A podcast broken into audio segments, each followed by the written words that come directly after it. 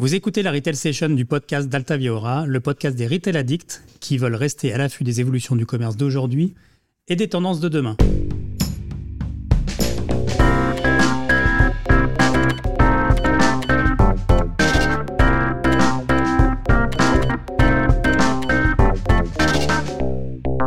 Je suis Ludovic Noël, le directeur général de l'agence. Et aujourd'hui, nous avons l'honneur de recevoir Jean-Marc Ménien, directeur général d'Altavia Shoppermind. Altavia Shoppermind, c'est le laboratoire d'études et de prospective 100% dédié à l'évolution du commerce et des comportements du groupe Altavia. Jean-Marc, bonjour. Bonjour Ludovic. Peux-tu te représenter, s'il te plaît, Jean-Marc, en quelques mots, d'où viens-tu? Et puis surtout, notre question euh, traditionnelle, euh, qu'est-ce qui fait qu'on peut te croire sur parole, Jean-Marc? Alors d'où je viens, euh, cursus très marketing opérationnel, mais toujours à la croisée des intérêts des distributeurs, de la marque et des clients. Ça a toujours été un souci euh, de toutes mes campagnes que j'ai pu euh, créer pour euh, des gros clients, comme Procter, comme Moetensi. Voilà, donc très marketing. Et puis en 2000, j'ai eu la chance de faire une start-up, de lever des fonds. Et donc, c'est à cette période-là où je me suis rendu compte que le monde avec le digital ne serait plus tout à fait le même et que c'était particulièrement intéressant. Donc le cumul des deux, marketing plus start-up, euh, font que ben, en fin de carrière, on va dire, hein, j'ai j'ai acquis cette, expertise de pouvoir analyser un peu toutes ces nouvelles tendances au sein de au sein d'Altavia Shoppermind, donc qui est l'observatoire euh, du groupe Altavia. Avec cette immense chance, c'est que le groupe Altavia étant présent dans plus de plus de 40 pays, euh, eh bien on a pu euh, depuis dix ans que je suis à la tête de cet observatoire vraiment vérifier la similitude, la globalisation des choses entre des comportements en Asie, outre-Atlantique, en Europe, et c'est aussi pour ça qu'on doit me croire, c'est que, un, je mets en avant le joker, euh, je ne suis pas tout jeune, et donc j'ai roulé ma bosse dans le marketing et encore une fois dans le digital, et donc ça me mm. donne un peu de recul. Euh, et puis, euh, et puis j'ai beaucoup voyagé pour voir un petit peu comment est-ce qu'on consommait, ailleurs. Excellent. Et aujourd'hui, on a décidé de faire un peu une émission spéciale, hein, tous les deux. On est plutôt sur le mode de, la conversation et, et de l'échange. avec toi, Jean-Marc, voilà, et, et l'idée est de porter, en fait, de commencer à porter, même si on n'a pas terminé encore tout à fait l'année 2022, euh, mais commencer à se dire, tiens, si on regardait quand même dans le rétroviseur de cette année 2022, parce qu'il y a évidemment euh, beaucoup de, changements dans ce monde de retail. Et peut-être ma première question, Jean-Marc, c'est on en est où exactement là? Est-ce qu'on est en train d'avoir simplement une succession de, de crises qui impactent le monde du retail, ou est-ce qu'au fond, on n'est pas plutôt dans une évolution beaucoup plus euh, profonde, plus structurelle? Je crois qu'effectivement, euh, la succession des crises, alors au départ euh, sociales, sanitaires, euh, économiques et maintenant politiques, avec avec cette, ces, conflits, on va dire, qui déstabilisent un petit peu le monde, c'est la société qui effectivement se pose beaucoup de questions, est en train d'évoluer, et comme le commerce doit toujours être le reflet idéal de sa société, ben, le, le, retail est, est, confronté effectivement à cette évolution. Alors oui, comme comme tu le dis, c'est on pourrait considérer que c'est une succession de crises, mais finalement, euh, quatre crises qui se succèdent les unes derrière les autres.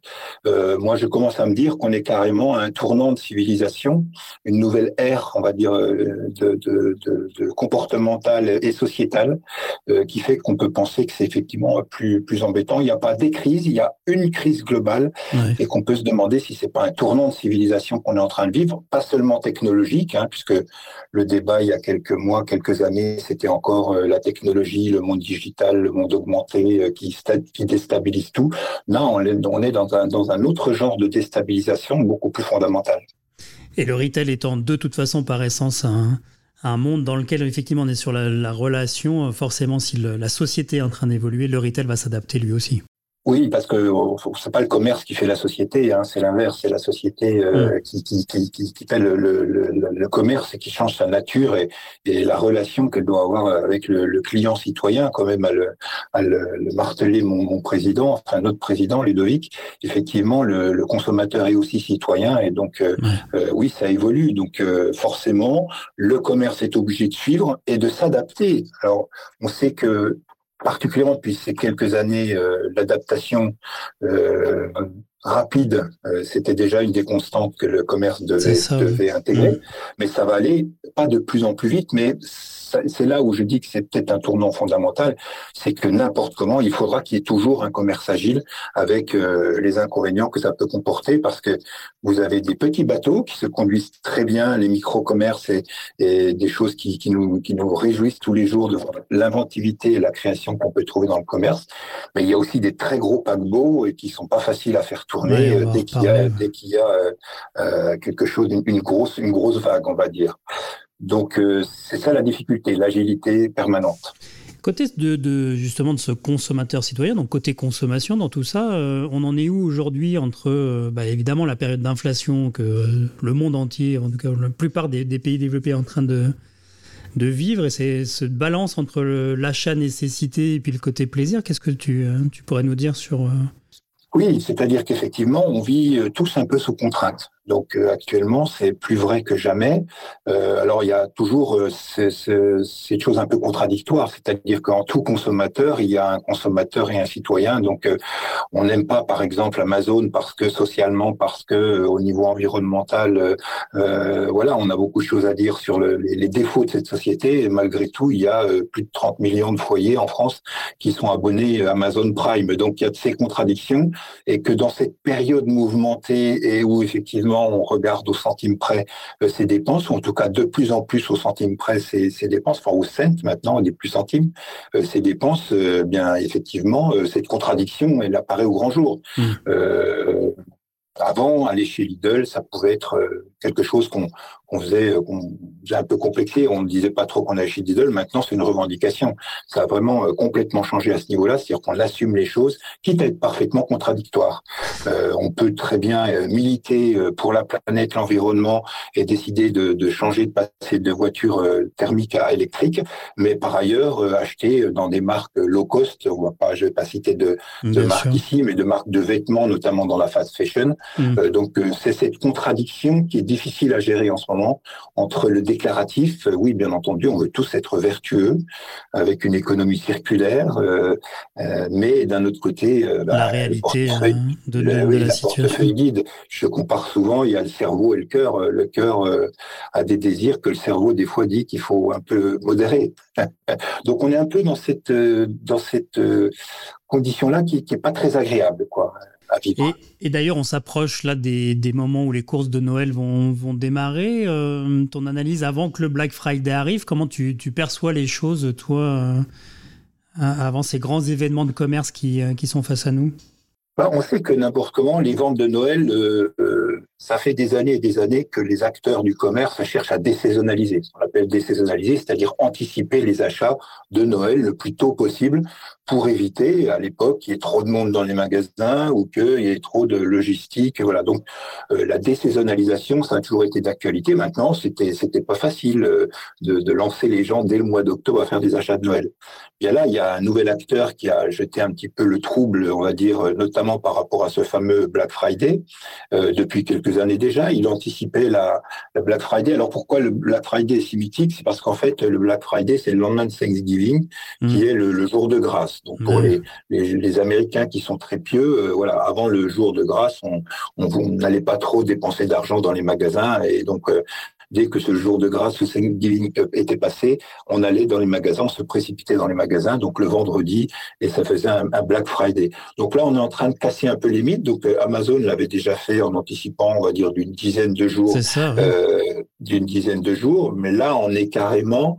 Euh, alors, ils, n'osent pas l'appeler Black Friday maintenant. C'est pour ça que c'est un petit peu ambigu. C'est-à-dire que on va laisser le Black Friday, mais on va créer un magasin, un, un, événement, pardon, presque plus important que le Black Friday pour des gens comme Amazon, qui est par exemple le, Prime, les Prime Day. Avant les Prime Day, c'est donc euh, deux jours avec des, centaines et des centaines de promotions absolument hallucinantes qui étaient faites euh, par Amazon au départ au mois de juillet. Et eh bien là, ils ont décidé de faire une autre vague de Prime Day euh, dès le début du mois d'octobre. Donc on peut se poser la question, d'ailleurs, c'est dès le début du mois d'octobre, ça fait tôt, mais les gens sont quand même justement par rapport à l'évolution des comportements, euh, c'est une tendance montante. Les gens euh, essayent de demander les listes de Noël de plus en plus tôt pour essayer justement de lisser les dépenses des achats de Noël sur, plusieurs, mois, Bien sûr. Donc on, on, on, se trouve un peu à la croisée là aussi des chemins. Il y a des consommateurs qui sont plutôt contents de trouver des opportunités pour faire des achats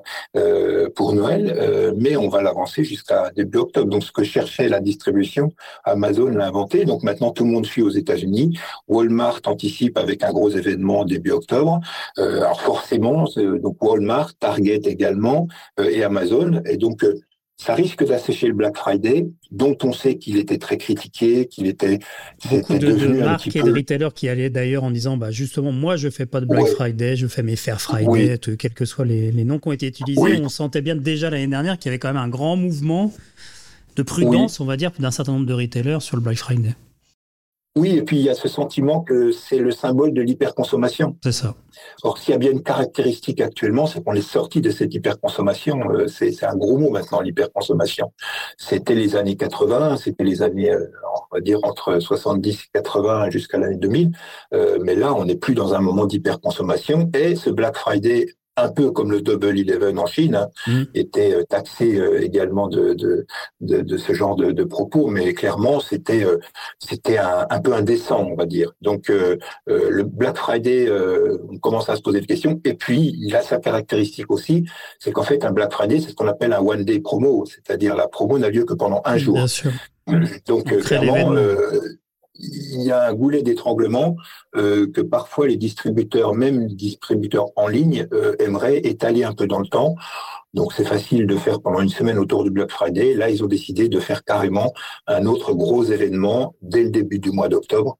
Euh, c'est assez intéressant. On va voir les résultats. Et en tout cas, ce que ce que ce que, ce que vont euh, absorber les ventes de, de, ces de ces trois quatre gros événements d'octobre entre les, on va dire les, les leaders américains et le fameux Black Friday.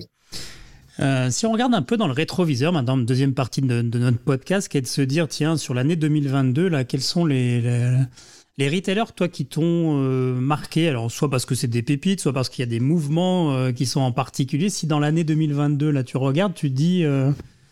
quels ah, sont spontanément, je, je, regarde du côté du. C'est dur de dire du hard discount parce que ces enseignes sont devenues euh, sont devenues euh, responsables et intéressantes et, avec du contenu. Hein. Mmh. Je prends l'exemple de Lidl, par exemple. Euh, il y avait une grosse offensive au niveau de la communication, au niveau de la refonte des magasins. Donc c'était tout à fait intéressant déjà depuis quelques années. Et on voit bien que Lidl a poussé énormément ses parts de marché et maintenant il doit frôler les 8%.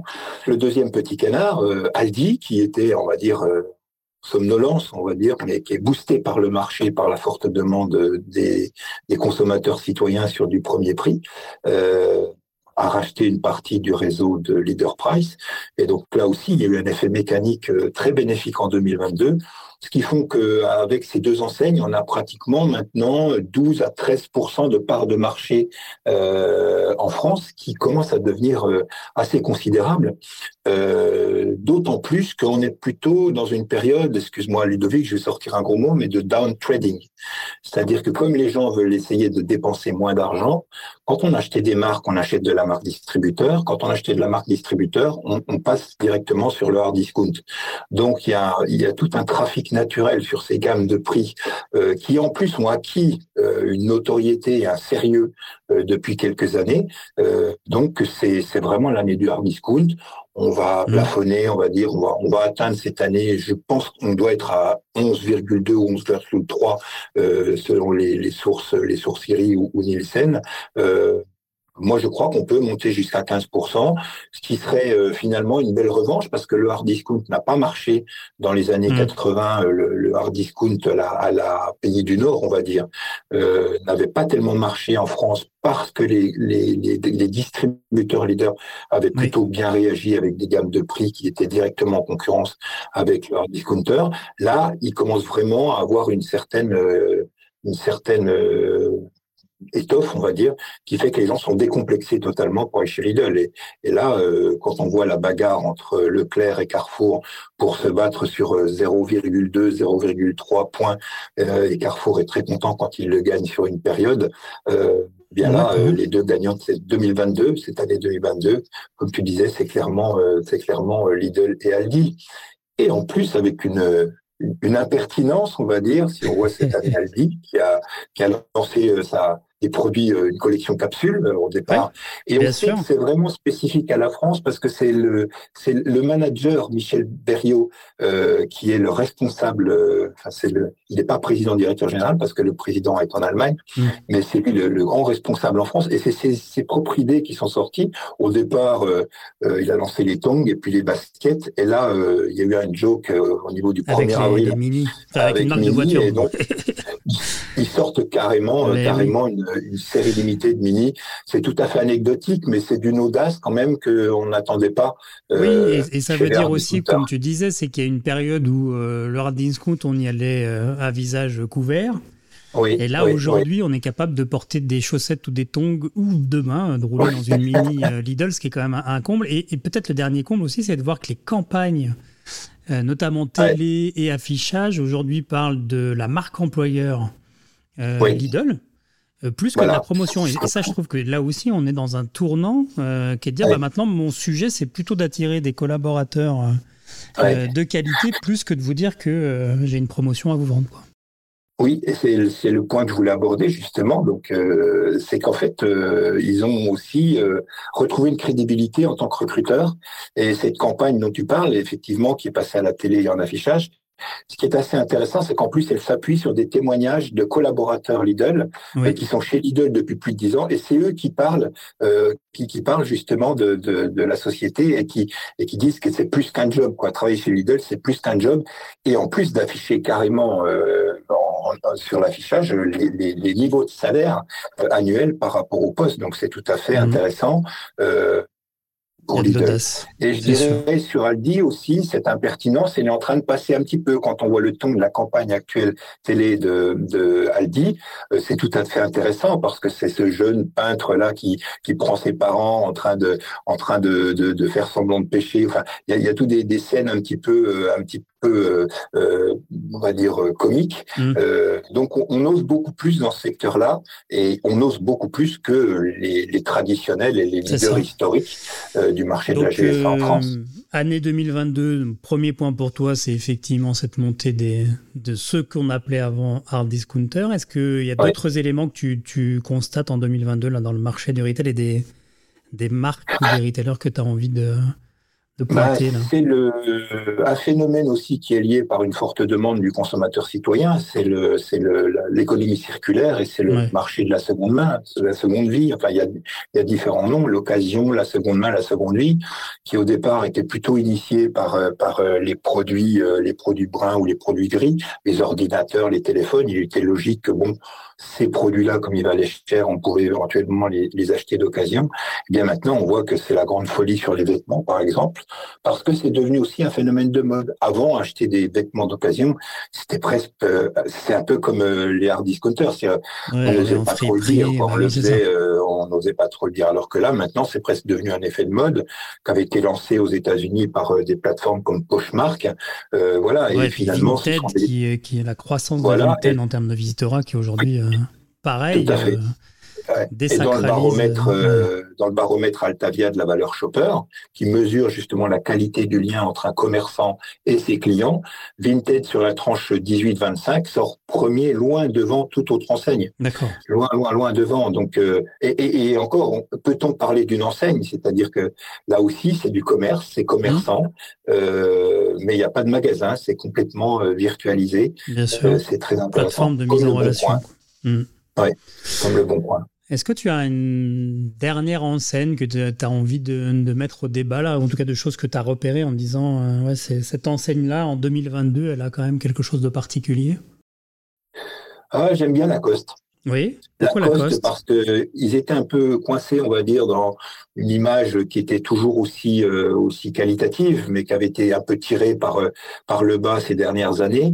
Et là, je trouve qu'ils ont rebondi tant en termes de communication que de collection, avec euh, des gammes de produits et un ton de communication là aussi qui joue un petit peu l'impertinence. Mmh. C'est assez drôle. C'est pourquoi les mamies porteraient pas du Lacoste. Ça. Voilà, c'est transgénérationnel. C'est c'est vraiment intéressant et Et bon, la chance qu'on a, c'est peut-être d'habiter Paris, c'est peut-être une malchance, mais ça peut être une chance aussi de temps en temps. Il y a une très belle boutique Lacoste qui s'est ouverte aux Champs-Élysées. Euh, et donc qui, qui, est très intéressante parce qu'elle elle permet d'abord de, redécouvrir, il réexplique le polo, l'histoire, euh, l'histoire de, de, du polo Lacoste. Vous pouvez choisir euh, dans une gamme de, de couleurs absolument incroyable. Vous pouvez faire personnaliser vos sneakers, polo Lacoste et autres. Et comme ce flagship est dans un ancien cinéma Gaumont, un des plus célèbres de Paris, le Gaumont Palace, euh, donc ils ont remplacé ce cinéma. Donc tout le sous-sol est consacré jusqu'à la fin de l'année, euh, à une exposition sur le cinéma et sur le rapport de Lacoste avec le cinéma. Donc c'est intéressant de voir que c'est un hmm. flagship. Peut-être que tout ne se ferait pas de la même manière dans tous les magasins Lacoste, mais en tout cas, euh, les marques ont des histoires à raconter et que ces flagships sont vraiment euh, intéressants sur ce point. C'est qu'on sent que c'est pas fait uniquement pour la vente, c'est pour une relation un peu plus euh, fusionnelle et un peu plus intime avec le client et en racontant autre chose que simplement simplement du marketing pur et dur et, et, du commerce. donc ça, j'ai trouvé ça tout à fait intéressant oui, et puis c'est un moyen de redire que le, le, retail physique est aussi en train de, bah, de se d'évoluer, de se réinventer, et que le côté expérientiel, euh, rattachement à l'histoire de marque, euh, voilà, est un, une tendance 2022 aussi. Oui, c'est un vrai sujet. Là aussi, le retour euh, peut-être du magasin physique qu'on croyait pas mm. enterré, mais en tout cas qui souffrait beaucoup. Euh, là, effectivement, il y aura beaucoup de choses à dire après ces périodes un peu un peu compliquées. Ceux qui se redressent, ça redresse très bien, et c'est plutôt en faveur euh, en faveur du, du, du commerce physique, euh, ce qui est tout à fait intéressant. C'est pas vrai pour tout le monde, hein. malheureusement, on l'a vu pour Camailleux. Euh, c'est peut-être un cas aussi à, juste à partager avec nos nos auditeurs, effectivement, oui. Camailleux.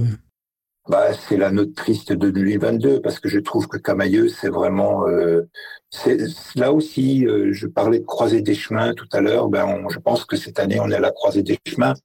Ceux qui ne pouvaient plus tenir ont été, en plus, euh, la, la, crise s'est accélérée, a accéléré les symptômes. Et donc, malheureusement, Camailleux euh, on est tous très très tristes pour les pour, pour les collaborateurs. C'est vrai que c'est c'est c'est c'est une horreur. Euh, ceci dit, euh, moi le, les bruits que j'ai sur Camailleux, c'est que les collaborateurs comme il y a une pénurie euh, globale dans le commerce actuellement pour retrouver des, des, collaborateurs, et comme en général, quand il y avait un camailleux, c'était souvent sur une zone commerciale ou dans un centre commercial, mm. euh, il paraît que les, les, gens arrivent à se replacer, et on le souhaite vraiment, à se replacer assez facilement chez, chez ceux qui étaient avant euh, leurs concurrents, sans qu'il y ait de mauvaises intentions. Hein, c'est vraiment, c'est vraiment, il y a un savoir-faire, donc, et comme il y a pénurie de, de personnel et de recrutement, et donc c'est une opportunité pour les gens qui malheureusement sont tombent avec camailleux Maintenant, c'est le résumé aussi d'une ancienne stratégie euh, de commerce qui était beaucoup basée sur le, le, le, côté mécanique. Plus on ouvrait de magasins, plus ça faisait de chiffre d'affaires. Et mm. puis, donc, cette période-là est un peu finie. Quand vous comparez avec Lululemon, Lululemon doit avoir une soixantaine de magasins pour l'intégralité du monde. Et ils font euh, 2 milliards de dollars de chiffre d'affaires. Et ont été lancés, je crois, à quatre, à quatre années près, euh, à la même période que Camailleux. Mm. Donc, euh, donc c'est moins mais mieux, là aussi, moins de magasins mais mieux, comme Lacoste, comme, comme Lululemon. On va avoir, euh, on va avoir un Lululemon aux Champs-Élysées. Je pense que c'est aussi parce que les Jeux Olympiques arrivent. Donc, euh, il y a beaucoup de marques de sport qui vont se mettre sur les Champs-Élysées. Mais voilà, c'est moins mais mieux travailler le magasin parce que c'est un espace effectivement de d'expérience, de relation, euh, de confidence avec la marque, tout à fait Dialogue avec les fans de cette marque. Peut-être une dernière question de la marque hein, qui, n'est pas facile à répondre parce que je sais que tu hein, as plein, plein, plein de conseils, mais si, euh, voilà, parmi nos auditeurs, il y a des retailers, si tu avais un conseil euh, euh, à donner aux retailers dans le, ce début 2023 qui va arriver, là, lequel ce serait? Il est très simple. Il vient pas de moi, il vient des États-Unis, de plusieurs études. On a souvent aux États-Unis l'habitude de donner un mot pour une année. Cette année, c'est de, de plus hésiter à, dans, dans l'hybridation. C'est-à-dire que tout est hybride. Euh, on parlait tout à l'heure d'un consommateur qui peut être citoyen et puis et puis euh, très responsable et puis à côté de ça acheter euh, dans la fast fashion. Donc là aussi il y a une hybridation des comportements. Il y a une, elle est plus seulement euh, technologique, on va dire. Donc l'hybridation, mmh. c'est de dire que maintenant entre la porte d'entrée d'un magasin et la porte d'entrée du, du, du, de votre appli sur votre téléphone, il doit y avoir une similitude. Ça doit être totalement totalement transparent. Et je crois qu'il faut se lancer à fond dans cette hybridation. On existe en ligne, on existe en physique. Tout ça n'est plus du on et du offline. C'est un seul commerce qui répond à une attente euh, client qui est simple. C'est je veux pouvoir vous trouver depuis mon téléphone, depuis mon ordinateur euh, ou en allant en magasin, quel que soit l'endroit ou, ou l'heure à laquelle je veux vous joindre, où je veux acheter vos produits. Il faut que vous soyez disponible. Donc, Hybridation, hybridation, ça veut dire que c'est une évolution culturelle aussi. C'est plus du tout la mmh. concurrence entre le, en la vente en ligne et la vente euh, offline. Euh, il n'y a plus de concurrence. Au contraire, c'est complémentaire et tout ça, ça gagne. Donc, euh, mon mot d'ordre, il est là. C'est dépenser dans l'hybridation. Merci Jean-Marc pour cette analyse complète. encore une fois, un peu avant que l'année 2022 se termine, mais on avait tous les deux envie de déjà d'en dire quelque chose. Euh, sur quel réseau social on peut te suivre, Jean-Marc? Euh, ben, Principalement LinkedIn. Très bien. LinkedIn, je lis LinkedIn, mais LinkedIn, on va dire. Twitter, c'est un peu appauvri, on va dire. Donc vraiment, LinkedIn, reste le, J'encourage nos, auditeurs effectivement à te suivre sur, sur LinkedIn et à suivre tes analyses et, sur Altavia Watch, le, site de, veille et de pige du groupe Altavia. Tout à fait. De mon côté, je vous invite à suivre l'agence Altavia Aura sur nos réseaux sociaux, LinkedIn et Instagram, si vous voulez voir l'envers du décor sur Instagram de l'agence Altavia Aura. Si vous avez aimé ce podcast, n'hésitez pas à en parler autour de vous et surtout mettez des petites étoiles dans la note de ce podcast qui est sur toutes les bonnes plateformes. Ça nous permet à la fois de mesurer votre satisfaction, mais surtout, franchement, ça fait plaisir. Ce podcast est créé par Altavia Aura et il est produit par la société Little Birds. Petit salut à JS qui nous écoute. On se retrouve bientôt pour un nouvel épisode de la session retail ou de la session digitale. Merci de nous avoir écoutés et à très vite.